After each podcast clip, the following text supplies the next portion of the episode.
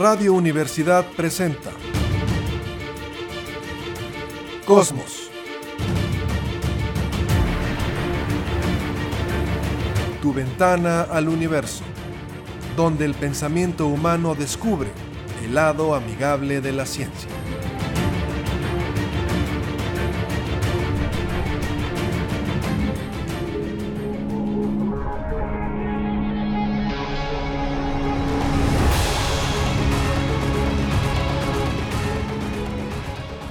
¿Qué tal? ¿Cómo está? Muy buenas tardes, bienvenidos a Cosmos, tu ventana al universo, por supuesto, con muchísimo gusto en el 88.5 de frecuencia modulada en San Luis Potosí, Radio Universidad. Saludo esta tarde, Jessica Mena, ¿cómo estás? ¿Qué tal? Bonita tarde para todos. Aquí andamos platicando un poquito más de astronomía. Muy bien, capitán Cristian González del Carpio, ¿cómo estás? ¿Qué tal? Un gusto de estar como todos los sábados eh, en el programa para platicar sobre tantas novedades de astronomía y astrofísica. Bueno, pues vámonos con un dato así rápido para entrar en materia. Eh, recordamos, lo hemos platicado muchas veces, el límite donde se considera que inicia el espacio exterior es un límite imaginario de 100 kilómetros que se conoce como límite de Karman o línea de Karman. Después de 100 kilómetros, vamos a pensar, tomados como base a nivel del mar, 100 kilómetros hacia arriba y usted se encuentra ya en el espacio exterior. La Estación Espacial Internacional se encuentra más o menos entre 400, 450 kilómetros de altura, como ir de aquí a la Ciudad de México, nada del otro mundo. Pero si yo le preguntara a mis compañeros, cuáles o cuáles son en este récord los él o los seres humanos que más alejados han estado del planeta Tierra. Seres humanos, astronautas por supuesto, que se han encontrado lo más lejos posible del planeta Tierra y por supuesto han regresado para contarlo. Sin que busquen en internet, Capi, no hagas trampa, más o menos. No, yo, nunca, yo nunca busco en internet. Bueno, y más ahorita como está con el dedo, bueno. Alguien, pues. a ver, eh, Capi, ya que te interrumpí, eh, más o eh, menos. Pues, yo diría que los que más lejos han estado, para los que les gustan los récords, los astronautas de las misiones Apolo en la órbita lunar en el lado distante de la, de la Luna. A ver, Jesse, si yo te preguntara, él o los seres humanos que más ostentan el récord de encontrarse a una distancia mayor de la Tierra, ¿quién se te ocurre que sería? Sí, yo creo que serían los que se quedaron en, en los orbitadores, dando vueltas alrededor de la Luna, porque pasaron precisamente por la parte externa y pues yo diría eso. Bueno, los dos están parcialmente correctos porque al final, pues sí, tienen que ser astronautas de las misiones Apolo. Pero ¿de qué misiones Apolo? Hubo varias. Bueno, pues en este caso, con los nombres van a saber a quién me refiero. James Lovell, Fred Hayes y Jack Swigert son los tres seres humanos que más a una distancia más lejana se han encontrado de la Tierra. Si hubiera un récord Guinness, ellos ostentarían el récord de encontrarse a una mayor distancia del planeta Tierra en la historia. Ellos estuvieron a, en su punto más alejado, 400.171 kilómetros. Y aquí nos da para mucho, ¿no? Eh, primero, ¿cuánto creen que tarde la luz en llegar a esa distancia? A 400.171 kilómetros de altura. De altura por decir algo, ¿no? Perdón. Más o menos 1.3 segundos. Válgame, o sea, Jesse lo tenía el dato, 1.335 segundos. Bueno, pues ahí está, Jesse ya pues tenía el dato ahí eh, preparado. 300 mil por... No le quites mérito a Jesse. No, al contrario, no le quites mérito, lo sacó inmediatamente. Él hizo el cálculo, es más válido hacer el cálculo, es más, más difícil que sabérselo de memoria. Bueno, al contrario, la estoy halagando. Pues entonces la luz tarda 1.3 segundos en llegar, como lo comenta Jesse, y sí, son los, los seres humanos que más lejanos se han encontrado del planeta Tierra a 400.171 kilómetros y han regresado. Y aquí viene el debate. Lo decía Carl Sagan, no lo digo yo, que estar en una estación espacial internacional no se consideraba o no debería considerarse investigación espacial. Carl Sagan decían, se encuentran a 400 kilómetros de altura. Eso no es un viaje eh, espacial, eso no es investigación espacial, eso es una vacilada. Y cuando vemos los números, ya si empiezo contigo, 400 kilómetros de altura a la estación espacial contra 400 mil a los que se llegaron a encontrar James Lovell, Fred Hayes y Jack Swigert. ¿Estarías de acuerdo con Carl Sagan, Jesse? Yo diría que ahí entra el punto de todo es relativo. Estar a 400 kilómetros de altura, claro que es un gran logro. En otros tiempos jamás hubiera pensado llegar a esa distancia. Es súper importante. Las maniobras que se tienen que trabajar, cómo se mantiene la Estación Espacial Internacional en, en órbita, cómo se dan los ajustes, desde cómo se fue construyendo, es un logro muy, muy importante. Pero si lo pones comparado con la distancia de la Luna, con explorar el sistema solar o explorar la galaxia, ni se diga viajar a otras galaxias, es ahí en donde entras a decir, pues es una distancia mínima, pero finalmente todo es relativo y de que son logros importantes, claro que son logros importantes. Capi, eh, a ti te haré eh, otra pregunta antes de escuchar esta opinión. En este caso, eh, ¿tú crees que las misiones que tenemos a la Estación Espacial Internacional, bajo lo que dice Carl Sagan, sirven de algo? ¿O mejor deberíamos pensar en ir más lejos? Las misiones mm, en sí, la información es de cómo reacciona eh, la fisiología, la conducta, el humano en general en condiciones de microgravedad, porque los experimentos, si bien han sido interesantes, no han sido definitivos. Y lo que decía Carl Sagan es que mucho más con los tremendos presupuestos de llevar a un individuo en órbita, a órbita, o una misión eh, tripulada con humanos, pues se podía hacer 10 misiones de sondas espaciales no tripuladas. Si vamos a exploración espacial, las sondas dan mucho más información por cada dólar que se gasta. Pero las tripuladas pues son más emocionantes, más interesantes, más riesgosas, para no quitarle el mérito a los astronautas, y, dan más prestigio a la sociedad, al país que las lleva a cabo.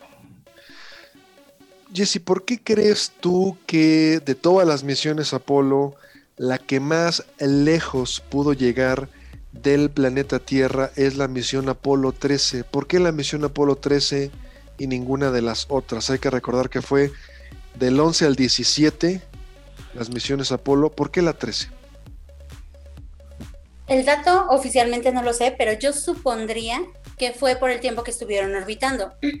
Finalmente el Apolo 13 no pudo llegar a la superficie de la Luna, entonces los tres astronautas se tuvieron que quedar orbitando ahí alrededor y pues la luna se va moviendo, tiene su punto más alejado y más acercado a la Tierra. Entonces, supongo que coincidió precisamente en ese momento en que la luna se fue alejando un poco más, que estaba en el punto lejano de su órbita y además, si le sumas que ellos estaban dando vueltas, pasando por detrás, tal vez de ahí sacamos el dato.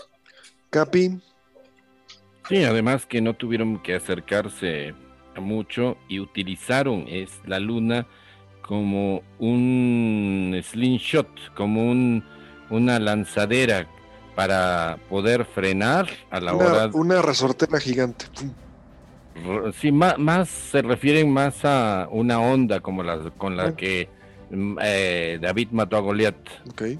Que, porque la resortera implica elásticos, sí, sí. No, en esta es el slingshot, es una onda de esas que se dan vueltas y se lanza como las de las eh, leyendas bíblicas. Porque eh, hace eso precisamente, donde la piedra sería la nave y el, artefacto, la onda, es la fuerza de gravedad. Aquí eh, más o menos la respuesta fue correcta de Jesse. Hay que recordar que no estuvieron dando, orbitando. Vamos a entenderlo así. ¿Por qué un planeta, sí? ¿Quién tiene más masa, el Sol o la Tierra? El Sol. ¿Por qué cuando el Sol atrae gravitacionalmente a la Tierra, la Tierra no choca contra el Sol? Simplemente da una vuelta, sigue su camino y vuelve a dar una órbita completa. A ver, Jesse, tú que eres física, ¿por qué si la masa del Sol es mucho mayor que la de la Tierra, por qué cuando la Tierra se acerca no choca contra el Sol y es engullido por el Sol? La velocidad que lleva. La velocidad no permite que se acerque. O sea, aquí lo que hay que entender es, sí, el Sol le da un jalón gravitatorio a la Tierra, pero la Tierra tiene un impulso inicial, una velocidad. Esa velocidad es la que, sí, cuando la Tierra se acerca al Sol le da un jalón, pero esa velocidad que ya lleva hace que pase por detrás del Sol, da la vuelta y vuelve a salir disparado. Es lo mismo que hicieron los astronautas. Como la nave del Apolo 3, hay que recordar, presentó problemas, los ingenieros de la NASA dijeron, vamos a dejar que lleguen en la parte, porque había dos opciones, perdón, a la mitad del camino que falla la nave, regresense, o vamos a dejar que sigan en caída libre hacia la luna, que pasen por la parte trasera, la cara oculta, eso les va a dar un impulso y vienen de regreso a la Tierra. No dieron muchas vueltas, nada más fue pasar por la parte trasera, ni siquiera una órbita y regresar. ¿Y qué se impuso? Pues se impuso, había algunos que decían, que den media vuelta y regresen. No, que sigan cayendo en caída libre, perdón, que sigan en caída libre hacia la luna, pasan por la parte, la cara oculta, les va a dar un impulso y vienen de regreso. Física, por favor, ilústranos. Además fue un impulso todavía más grande del que hubieran tenido cualquier de las otras eh, misiones, porque en la mayoría de las misiones, eh, digamos, pasando la mitad del camino entre la Tierra y la Luna, las naves tenían que desacelerar precisamente para no llegar con mucho impulso a la superficie de la Luna. Entonces, al no tener esta desaceleración, se fueron directo a la luna con toda la velocidad que llevaban. Se fueron eh, pues acelerando, tomando mayor velocidad cada vez que se acercaban. Todavía le sumas el impulso gravitacional de la luna y con eso pudieron llegar más rápido a la Tierra de lo que hubieran llegado si la falla hubiera sido ya estando a punto de bajar a la superficie lunar. Capi, ¿cómo lo ves? A ver, un comentario. No, es, es lo que dijo Jessica. Eh, se aprovecha que hay un momento de decisión donde tienen que ver si, eh, si no fue dañado el impulsor, el motor principal del módulo de, comando, porque si no hubiera prendido, ahí ya no hubieran podido regresar. Sí, esa es la parte, o sea, la luna te da un impulso. Hay que recordar, naves que se envían a otros planetas, Neptuno, Plutón, utilizan la atracción gravitacional de los gigantes gaseosos, Júpiter, Saturno, para que le dé un impulso. Haga de cuenta que le da un jalón gravitatorio, lo acelera y se aprovecha eso en los cálculos para, obviamente, ahorrar combustible. Pero lo dice el Capi, si no han tenido, si el motor que nada más tenía uno no prende, pelas, ahí quedaban. Ahora, otra cosa por eso es que esta misión es la que llegó más lejos del planeta Tierra. Como dice Jesse, vienen en caída libre, no desaceleran, pasan por la parte trasera de la Luna y vámonos de regreso. Por eso es porque fueron. Ahora, explícanos, Jesse, tú que eres física. La gente que nos escucha dicen, oigan, ¿cómo que la nave iba en caída libre hacia la Luna? Pues que no caída libre es yo levanto algo y lo suelto. A ver, a ver, explíquenme cómo está.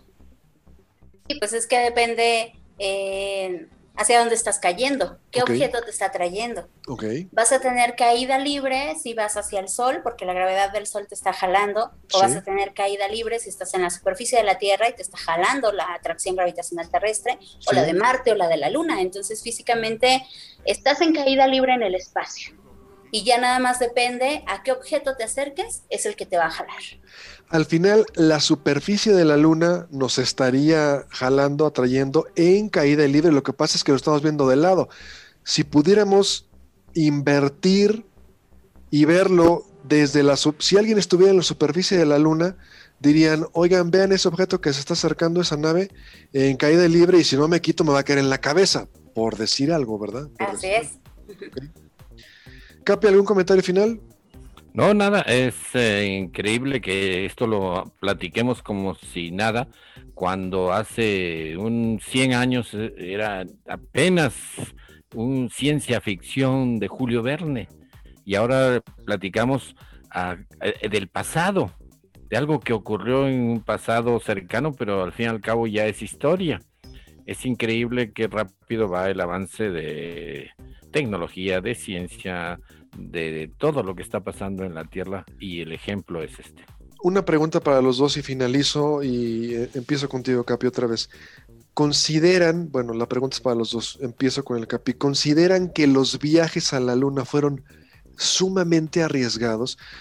Si se quedaban varados en la Luna no había forma de rescatarlos. Si el motor no hubiera prendido del Apolo 13 al regreso, se hubieran quedado ahí atorados, no había forma de ir por ellos consideran que era mucho riesgo y con tal de llegar, pues pudo haber ocurrido una tragedia. Obviamente no ocurrió, Capi. Sí, eh, de hecho es, eran esos tiempos de, del valor humano. Ahora todo está en las computadoras, en los sistemas automáticos, y en ese tiempo eh, el humano todavía era muy importante adentro. Em, eh, de los aviones y de las naves espaciales. También no hay que olvidar que en el Apolo 11, en el momento que ya se va a tocar eh, el, módulo lunar de aterrizaje, eh, se acerca a la superficie automáticamente, ve que hay muchas piedras y si se comienza a, a centellear la luz roja de que está a punto de abortar la misión según el automáticamente, si no había combustible extra suficiente, iba a regresarse como si hubieran eh, estado en la luna y despegar, y despegar. Así e, era como un sistema de eyección. Y Neil Armstrong quita el piloto automático, lo desengarza, es el término correcto, y toma los mandos y lo aterriza como si fuera un avioncito, eh, como un helicóptero, mejor dicho un autogiro. excelente.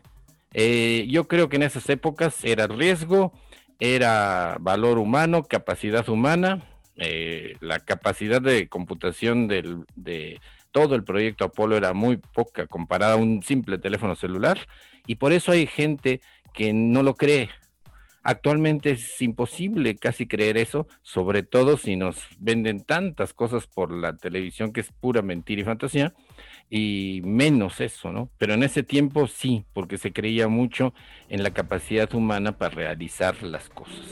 Se nos está yendo el bloque, pero está muy interesante. Jesse, repito la pregunta, ¿consideras que los viajes espaciales fueron muy arriesgados, no había plan B, se habla de las famosas píldoras del suicidio, si quedaban los astronautas varados en la luna, no había forma de rescatarlos, se echaban una pastillita, se morían en 10 segundos, Richard Nixon, presidente, tenía dos discursos, un discurso por si había victoria y un discurso por si fallaba todo. ¿Consideras que fue mucho el riesgo con tal de ganar la carrera espacial? Sí, eh, lo he dicho muchas veces, era una guerra de egos ah. y tenían que llegar porque tenían que llegar. Y más de hombres, ¿no? Los hombres que nos encanta la guerra de ego. Bueno, ahí está. Sí, digo casualmente así es. Em, entonces sí, era demasiado el riesgo, pero considero que el riesgo permanece. Eh, actualmente en las naves se trata de hacer todo lo, digamos, humanamente posible y tecnológicamente posible, porque haya sistemas de reserva, algunos sistemas de emergencia que puedan hacer que la misión llegue a buen término por si fallan N cantidad de cosas. Aún así, si hay un fallo importante, si en ese momento te llega un asteroide que que impacte contigo, que un asteroide de un metro no se puede ver eh, con ningún telescopio, entonces sí va a fallar. Todo puede fallar en cualquier momento, entonces siempre habrá riesgo. Capi, bueno, ya nos fuimos como hilo de media. Capi, tú manejas un 737, ¿cuántos motores tiene? Dos. Dos. Si falla uno, pues lo, si falla uno el procedimiento, por ejemplo, por incendio, este, hay un, todo un procedimiento, lo apagas el motor y con uno puedes llegar al aeropuerto más cercano. Todos los aviones actualmente eh, que, volando, todos los aviones que tienen dos motores pueden volar perfectamente, bueno, dentro de ciertos límites, y llegar no solo al aeropuerto más cercano, llegar hasta una hora. Los procedimientos son para aeropuertos de una hora. Entonces yo puedo estar aterrizando en Monterrey. Sí. Y de repente algo pasa y me puedo regresar otra vez hasta San Luis sin el menor problema. Ahora imagínate, un viaje de 400 mil kilómetros, a la mitad del camino falla el único motor. Recordar que las naves Apolo tenían un solo motor.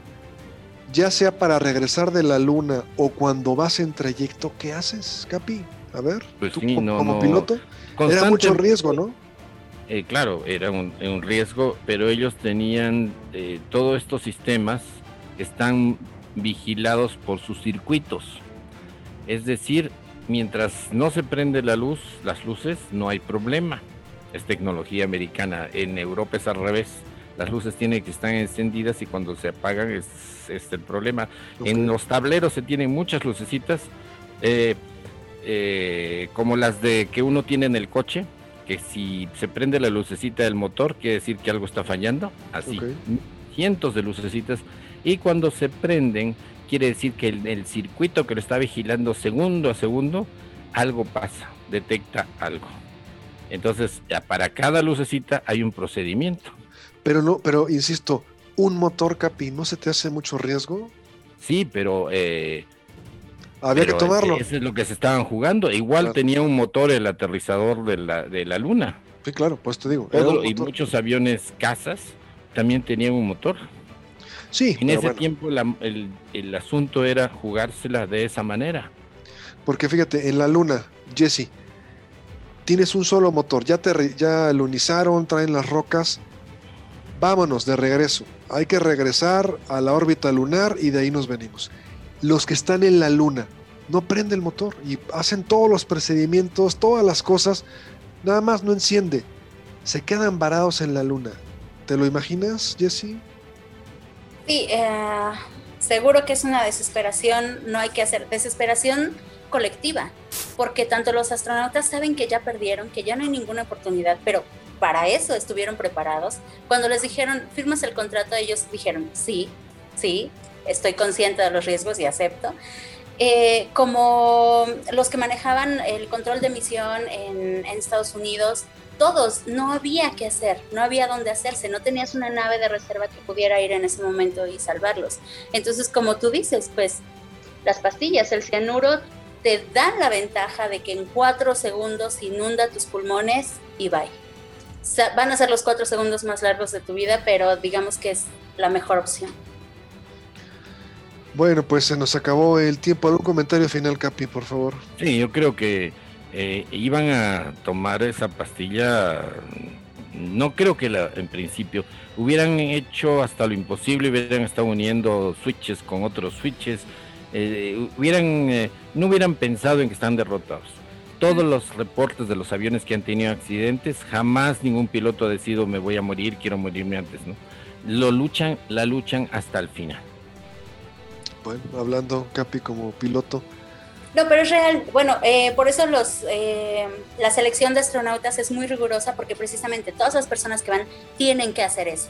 A menos de que ya hayan agotado todas las opciones, entonces ya dices, bueno, ni modo, no se puede. Al final, al final, lo he comentado esta anécdota muchas veces, se lo pregunté al astronauta méxico-americano José Hernández, oye, sí es cierto que había pastillas del suicidio y él me dijo, mira, la verdad, a mí nunca me lo ofrecieron, Nunca pregunté.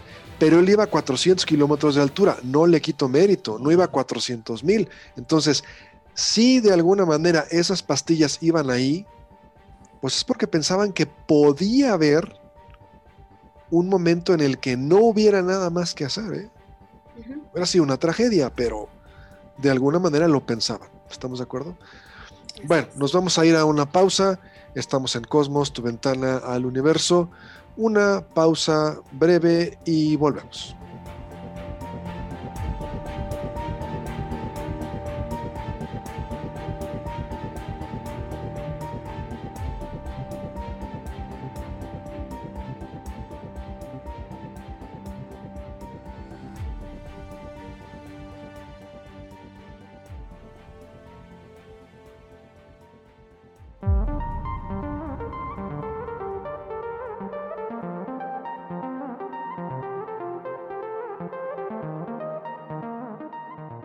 Regresamos, estamos en Cosmos, tu ventana al universo.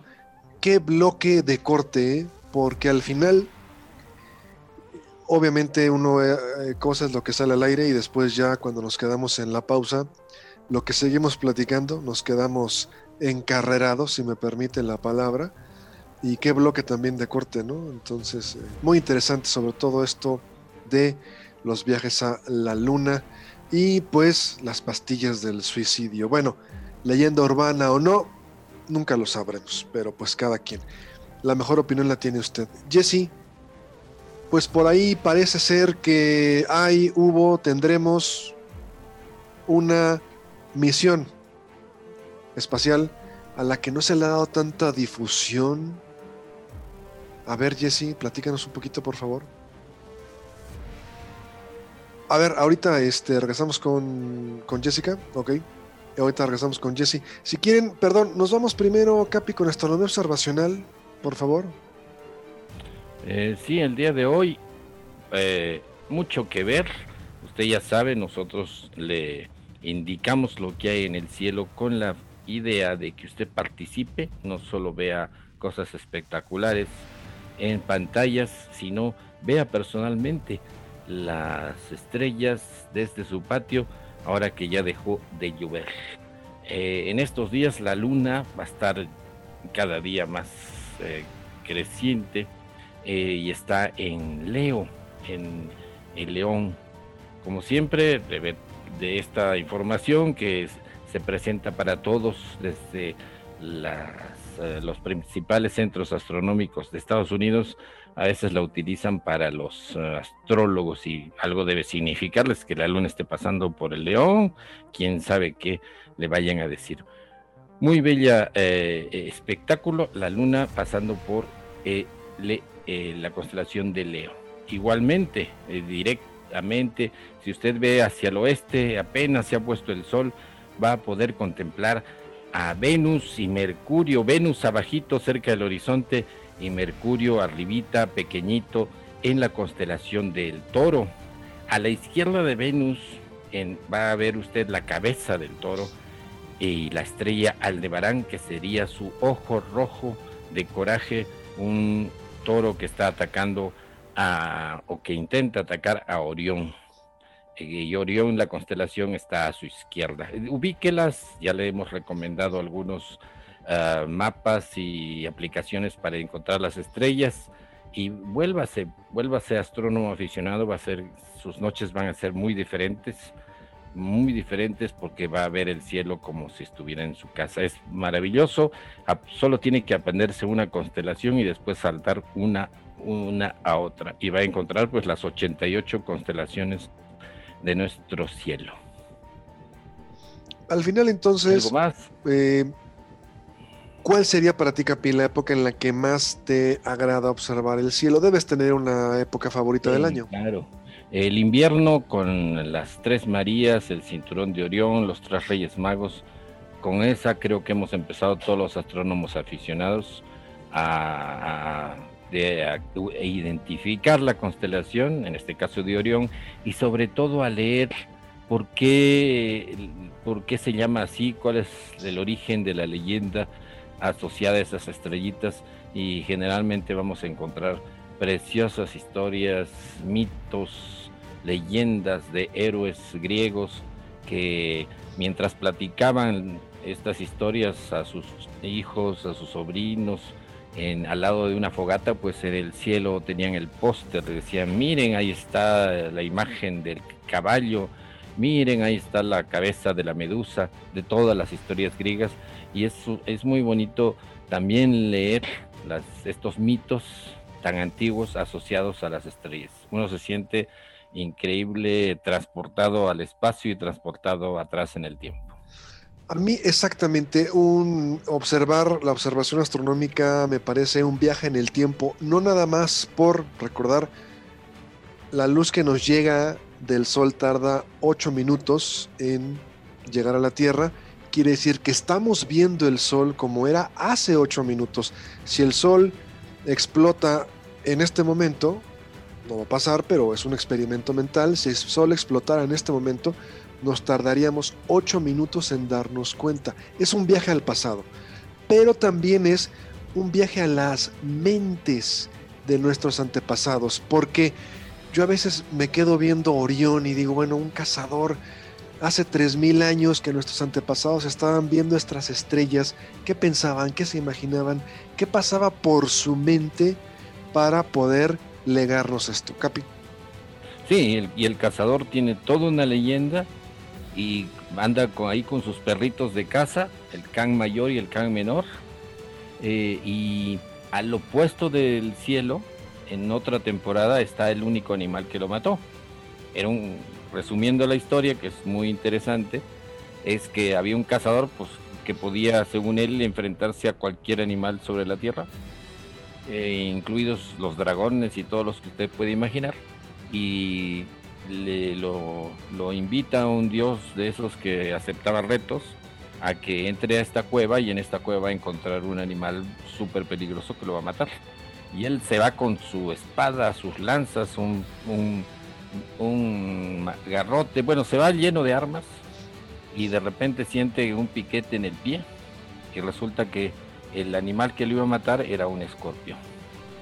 Triste la historia para el cazador, pero como todos los griegos, todas las historias griegas, eh, eh, el héroe entre más soberbio, entre más vanidoso, sufre un desengaño de la naturaleza. Como muchas personas. A ver, Jessy, ahora sí estamos listos. Sí, por favor, continuamos. Es bueno, pues la noticia de la semana fue que llegó uno de los de las tres misiones que se lanzaron en 2020 a Marte.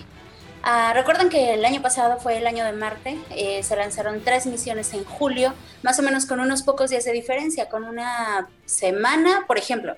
La primera misión que se lanzó fue el 23 de julio, no, el 19 de julio, que fue la HOP, la de Emiratos Árabes. De ahí, el 23 de julio se lanzó eh, una segunda misión, que fue la Tianwen de China, y la última fue el Mars 2020, que fue el Perseverance que se lanzó a finales de julio, creo que el día 30 aproximadamente. Bueno, pues precisamente la misión de China acaba de llegar a la superficie de Marte. Eh, el orbitador se quedó dando vueltas alrededor y tenía una órbita bastante alta. Ya bajó, actualmente da una órbita más o menos cada 8 horas. Eh, si ustedes recuerdan, más o menos cuánto tiempo tarda un satélite en darle la vuelta a la Tierra. ¿Alguien se acuerda? 90 un satélite, 90 minutos. Depende de la altura, ¿eh? Porque un satélite, porque a ver, cuidado con la pregunta, profesora. ¿Cuánto tiempo tarda un satélite en darle una vuelta a la Tierra? ¿A qué altura se encuentra? Un satélite geoestacionario tarda 24 horas en darle una vuelta a la Tierra. Por eso ponemos una antena fija de los sistemas de televisión de paga y aunque la Tierra se mueve, el satélite se mueve de manera sincrónica, está sincronizado con la Tierra y parece que lo vemos fijo. Entonces, maestra, ¿podría repetir la pregunta? Ajá, precisamente. ¿Está bien? ¿Cuánto tarda un satélite, en dar una vuelta, a la, tierra? ¿A qué altura se encuentra el satélite, maestra? Exacto, justo eso era lo, que quería que me resolvieran. Un satélite este, que está como la Estación Espacial Internacional, más o menos a 400 kilómetros, eh, tarda en promedio hora y media. 90 minutos, así es, tarda 90 minutos en dar una vuelta. Pues en este caso, este orbitador estaba muy alto, tardaba más o menos 48 horas en darle la vuelta a la Tierra, ahora ya bajó, tarda en promedio unas 8 horas y va a seguir bajando hasta encontrarse con, con el rover. El rover ya descendió, eh, cayó en la superficie de Marte en una zona que se llama eh, la planicie de Utopía, eh, Utopía Planitia, descendió el día 14 y justo se espera que el día de hoy, ahorita no he visto las noticias, pero se espera que el día de hoy ya salga el rover de la plataforma y empiece a explorar. Estos días han sido para hacer mediciones, para ajustar todos los sistemas y hoy sábado va a empezar a explorar la superficie de Marte. Eh, se espera que dure más o menos un año marciano, que son 687 días terrestres, pero si dura más, pues es una gran ganancia, como el Curiosity, que duró muchísimo tiempo más de lo que estaba programado. Y Lo que espera es tomar estudios geológicos de la superficie marciana, además de encontrar hielo de agua. A ver, estoy entendiendo bien. China lanza una misión con recursos propios, ellos solitos, en la que también ponen un carrito en la luna. O sea, sería una misión Mars Perseverance o Perseverancia Marciana, pero chino. Sí, tal cual. Es un rover incluso de seis ruedas que tiene más o menos el tamaño de un coche y que va a explorar la superficie, la geología y tratará de encontrar agua, bueno, hielo de agua. Híjole, Jesse, bueno, tú das la nota, yo te pregunto, ¿por qué tan poca difusión a esa noticia que sería también, es también impresionante? ¿no? Yo considero, si me lo permite ver en primera persona, los triunfos espaciales como de toda la humanidad. Yo no distingo soviéticos, chinos, norteamericanos. Para mí si un carrito está trabajando en Marte, es un triunfo de la humanidad.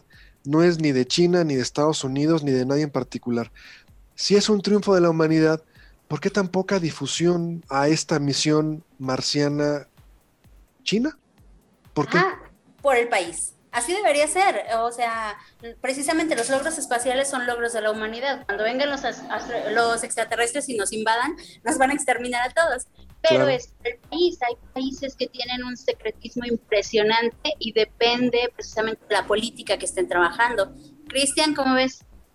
Sí, exactamente. El, chiste es que es tanta la, la validación del sistema social del país que es increíble. Acordémonos cuando llega el hombre a la luna, pues Estados Unidos vence en esta carrera espacial a la Unión Soviética y se, se alza como el gran triunfador de tecnología y ciencia. Es una enorme publicidad para el país. Imagínense si México ganara el Campeonato Mundial de Fútbol, habría eh, fiestas. Imagínense ahora algo real, mucho más fuerte como llevar un hombre a la luna o aterrizar un carrito en Marte.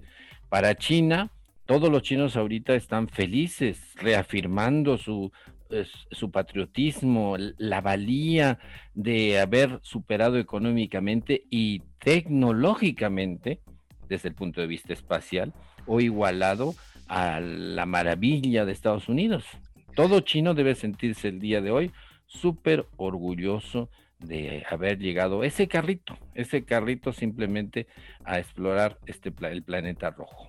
Al Capi le gusta el tenis, por eso dice, si México ganara la Copa del Mundo, va. Igual, Capi, si un mexicano ganara el Grand Slam, no sé, eh, el abierto mexicano, no sé, dime un torneo Grand Slam. Cualquiera, el, más importante, ¿cuál es?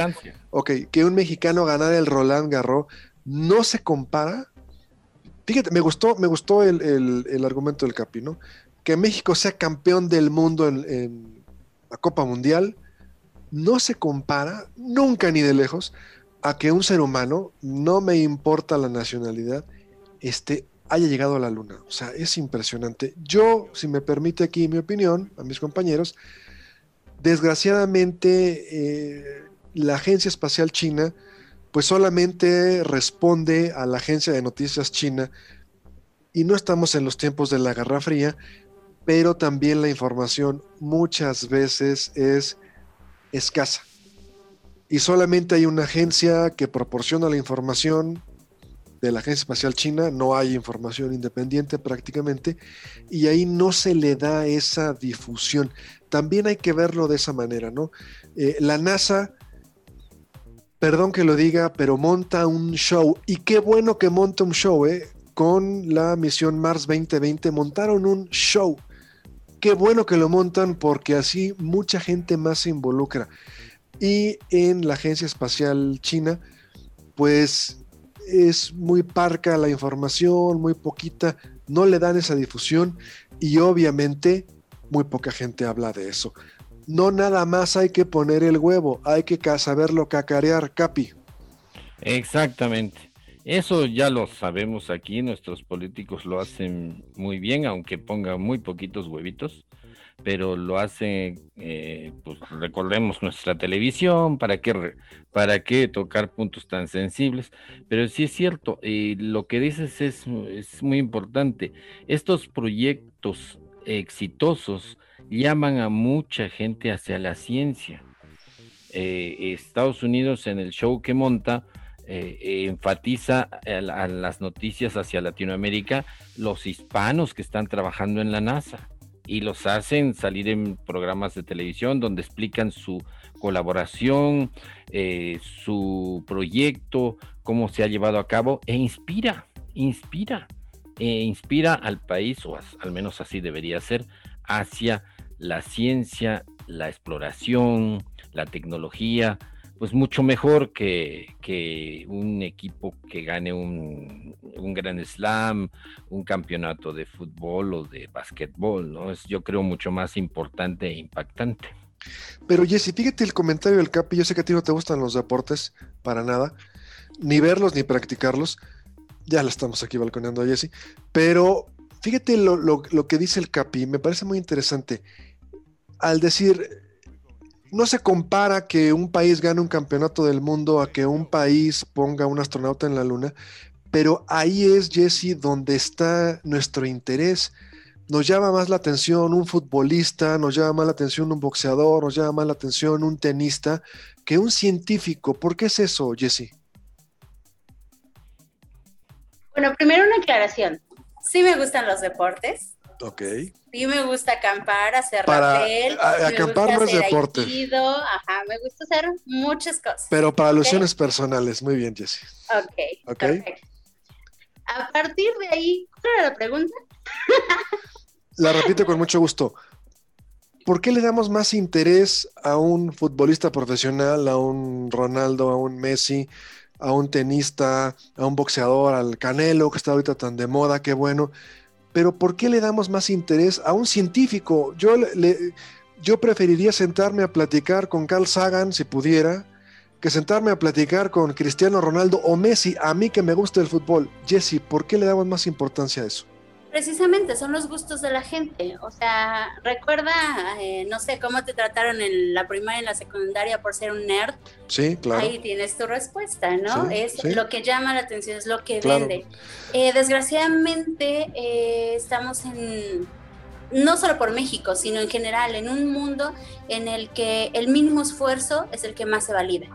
Entonces, estudiar ciencia, estudiar cualquier clase de cultura general, cuesta trabajo, eh, aunque a veces tenemos el acceso a la información y, de manera de calidad, a, veces como que estamos renuentes a, conseguir información, a buscar las fuentes. Entonces, pues desgraciadamente eh, los deportes, la farándula, la televisión, el cine es lo que más llama la atención y se puede acceder a eso fácilmente.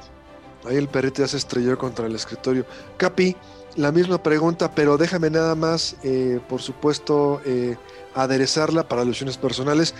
A mí no me trataron mal por ser nerd en la escuela, simplemente el nerd no era popular. El popular era el mejor futbolista que teníamos en, el colegio, el mejor corredor, el mejor tenista. Los nerds no éramos populares. Ahora sí, Capi, misma pregunta, por favor. ¿Por qué valoramos más a un deportista profesional que a un científico? Mucho es la publicidad, mucho es eh, eh, que es algo directo, palpable.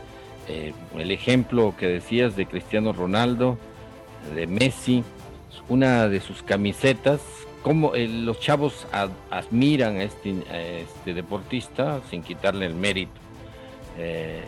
y qué, cómo puedo yo acercarme como chavo a ese, a ese personaje tan admirado, pues me compro una camiseta. En Estados Unidos las camisetas de no sé ni qué número es el de Cristiano Ronaldo ni el de Messi, pero están alrededor, me asombró, de 80 dólares.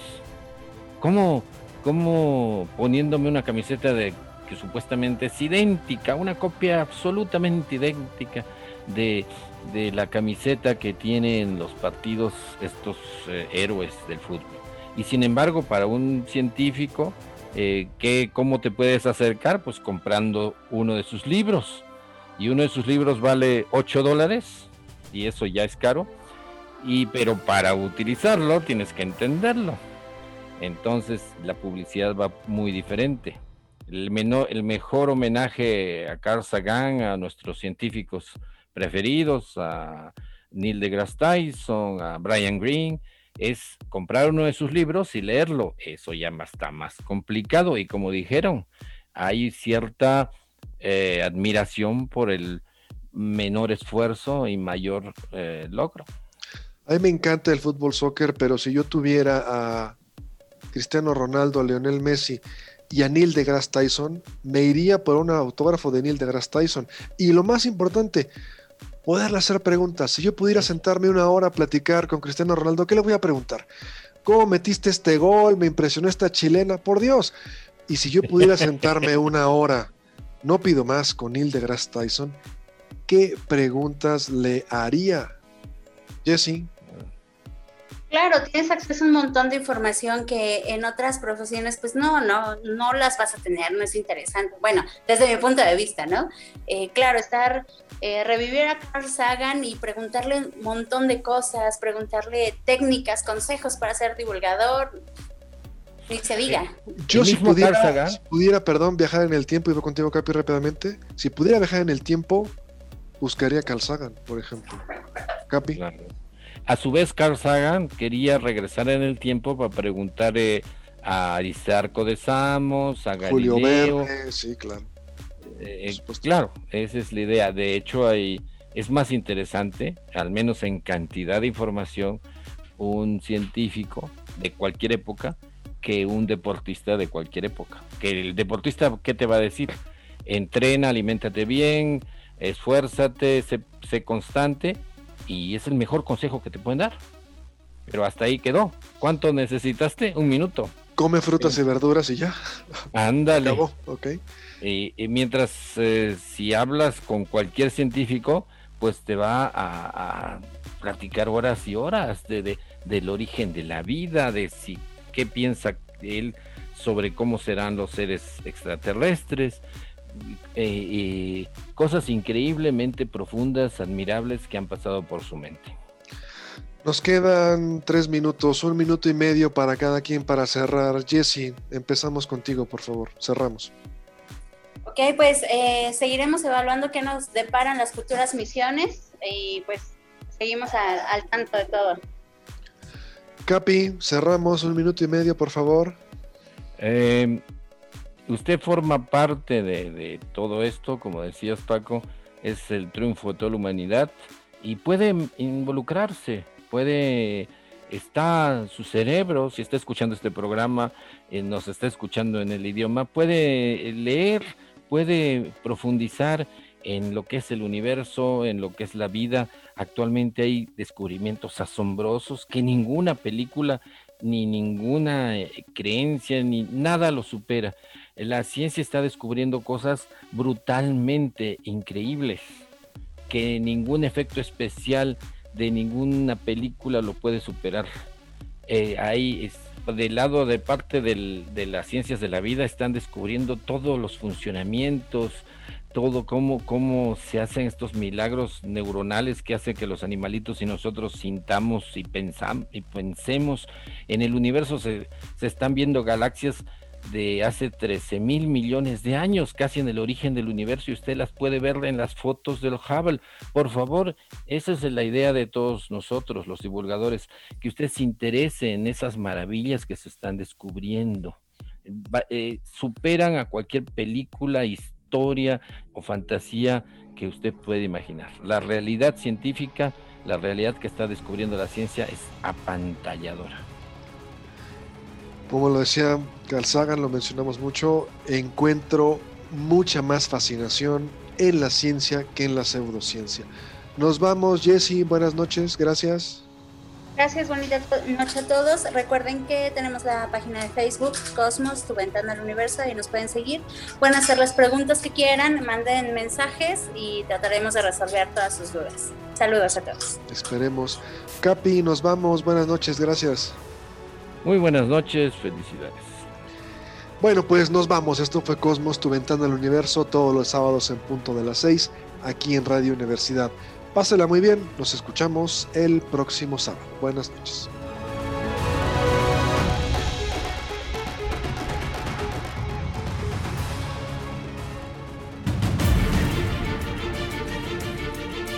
Radio Universidad presentó Cosmos.